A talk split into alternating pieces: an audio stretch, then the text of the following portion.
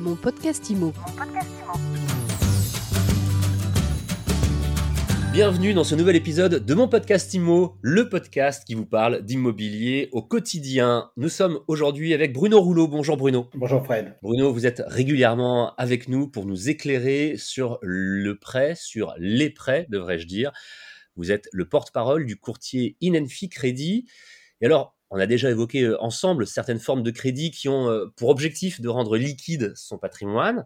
Alors je sais qu'il existe d'autres solutions comme euh, la vente en viager ou le démembrement, mais il me semble me souvenir qu'en son temps, le crédit foncier proposait une formule hybride le viager hypothécaire. Alors, en quoi ça consiste ou en quoi ça consistait? Eh ben, vous avez totalement raison. Le Crédit Foncier, comme souvent d'ailleurs, hein, euh, proposait un prêt dans sa gamme qui s'appelait Reversimo, qui était né des décrets de mars 2006 sur la création des prêts viagers hypothécaires. D'ailleurs, au passage, hein, ces décrets avaient aussi créé ce qu'on appelait les hypothèques rechargeables, mais qui ont par la suite été supprimés par la loi de peur d'alimenter un surendettement des ménages. Et on revient au prêt viager hypothécaire, c'est un crédit qui est accordé à une personne dite senior, hein, donc euh, on était sur des personnes de plus de 55 ans, euh, propriétaire d'un bien acquitté, c'est-à-dire qu'il n'y a plus de dette dessus, c'est-à-dire sans encours, hein, et permettant de dégager une somme d'argent calculée en fonction de l'âge de la personne, euh, et puis le taux d'intérêt était fixé dès l'origine du crédit.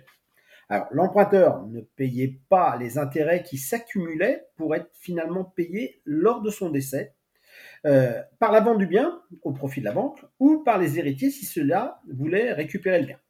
Alors c'est une formule qui est très encadrée hein, par la loi car l'accompagnement doit être obligatoirement fait avec un notaire pour, préserver et protéger les personnes âgées mais aussi préserver les éventuels héritiers et surtout éviter les abus de la part des gens qui proposeraient des solutions financières abusive. Vous parlez de tout ça euh, au passé, Bruno, ça n'existe plus du tout? Alors, lorsque le Crédit Foncier a disparu, hein, le groupe bancaire BPCE, à qui il appartenait, a décidé de ne pas reprendre l'offre Reversimo. Donc, le, marché s'est retrouvé orphelin, hein, donc ce prêt n'existe plus. Néanmoins, une autre banque a actualisé en 2019 un autre projet de prêt viager hypothécaire, PVH, qu'elle propose à titre expérimental sur certaines zones géographiques. Compte tenu du caractère très encadré sur la diffusion du type de prêt, hein, comme je vous l'ai dit, cette banque n'a pas souhaité communiquer médiatiquement et aujourd'hui le PVH est vraiment une solution confidentielle. Pourtant, l'idée demeure intéressante hein, pour les personnes n'ayant pas d'héritiers notamment, ou ayant des héritiers sans capacité de subvenir à leur assistance, et il y en a plus qu'on ne le croit.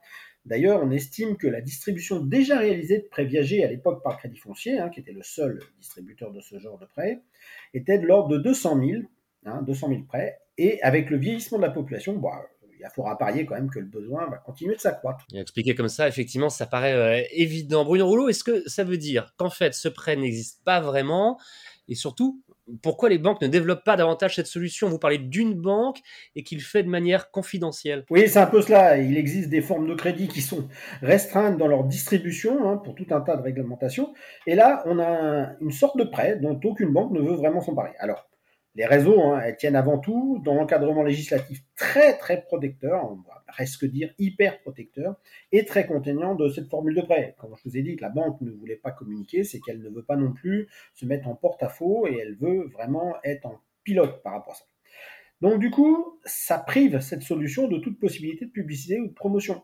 Par ailleurs, il faut savoir que la banque qui prête est face à une inconnue, le risque viager. En clair, si la personne vit bien au-delà de la table de mortalité prévue, la banque ne gagne rien sur cette surlongévité puisque elle va supporter l'encours de prêt plus longtemps sans avoir des intérêts qui étaient calculés sur la table de mortalité originelle. Mais en plus, euh, l'encours de prêt, lui, dure plus longtemps, ce qui l'a euh, conduit à réaliser euh, à la privée, pardon, de réaliser d'autres crédits hein, remboursables par un amortissement régulier. Tandis que la période est très attractive en prêt à l'accession, on voit bien que cette année encore ça a été hyper dynamique, c'est un type de crédit dont l'intérêt ressort plus qu'affaibli. Bon, alors, rappelons toutefois qu'il existe d'autres dispositions hein, pour répondre aux besoins des personnes seniors, telles que le crédit hypothécaire pur, le, la vente en viager, hein, et puis les membres, les, montages en démembrement temporaire, qui sont aussi des solutions patrimoniales intéressantes. C'est quoi le prêt viager hypothécaire? C'était la question du jour et vous avez euh, parfaitement répondu. Merci Bruno Rouleau. Merci Fred, bonne journée. Et à bientôt pour euh, un nouvel épisode de mon podcast IMO avec une nouvelle question et une fois de plus euh, des réponses très concrètes. Je rappelle que vous êtes le porte-parole du courtier Inenfi Crédit. Mon podcast IMO, c'est disponible où vous voulez, quand vous voulez, sur toutes les plateformes de podcast et sur mysweetimo.com. Mon podcast IMO. Mon podcast